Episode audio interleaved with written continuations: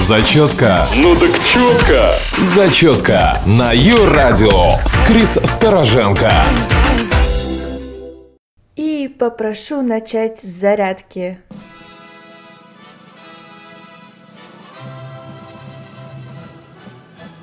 Будет небесам жарко, сложат о героях песни. Вспомните, надо жить ярко. Всем привет! Это рубрика «Зачетка» и я ее ведущая Крис.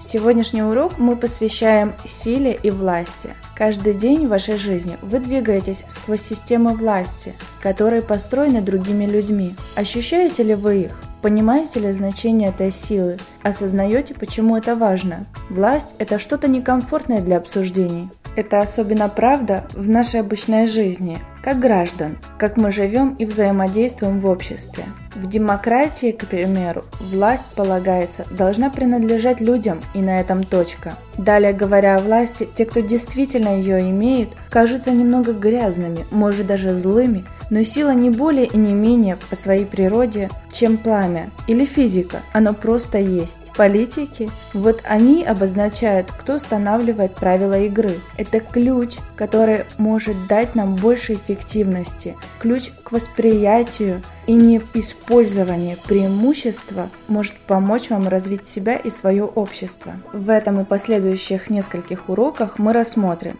откуда приходит сила, как она осуществляется, что вы можете сделать, чтобы стать более сильными в общественной жизни. Давайте начнем с определения. Власть и сила – это возможность заставить других делать то, что бы вы хотели. Конечно, это имеет место во всех полях боя в жизни, в семье, на рабочем месте, месте или же в отношениях. Наш фокус нацелен на гражданское поле битвы, что подразумевает склонение общества и социума делать выбор в вашу пользу, так, как вы бы этого хотели. Вот вам шесть источников силы в обществе. Первый – физическая сила или мощность жестокости. К примеру, наш грунт – полиция. Второй – важный источник силы – это благосостояние. Деньги, к сожалению или к счастью, дают возможность покупать результаты и покупать практически любой другой вид силы. Третья форма – это акт государственной власти, проще говоря, правительства, что есть использование права и бюрократии, принуждает людей делать или не делать определенные вещи. В демократии мы, люди, теоретически даем государству эту силу благодаря выборам, а в диктаторстве государственная сила сила возникает из-за страха перед властью, перед силой, не из-за согласия с государством. Четвертая форма власти – социальные нормы, или что, по мнению других людей, есть правильно. Нормы не имеют централизованного механизма, как государство. Они работают намного мягче. Они определенно могут заставить людей менять поведение и даже законы. Подумайте, как нормы на сегодня влияют на ваше восприятие и на качество того же брака. И тут мы переходим к пятой форме силы. Это идея. Под идеей можно подразумевать свободу личности или расовое равенство. Идея может безграничить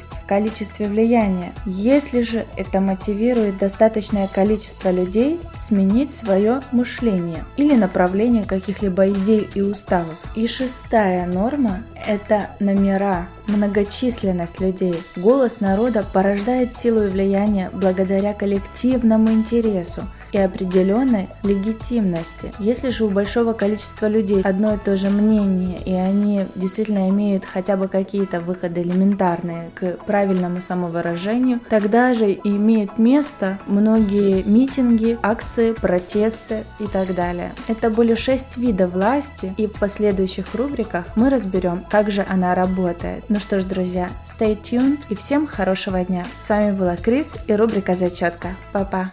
Зачетка. Ну так четко. Зачетка на Ю-радио с Крис Стороженко.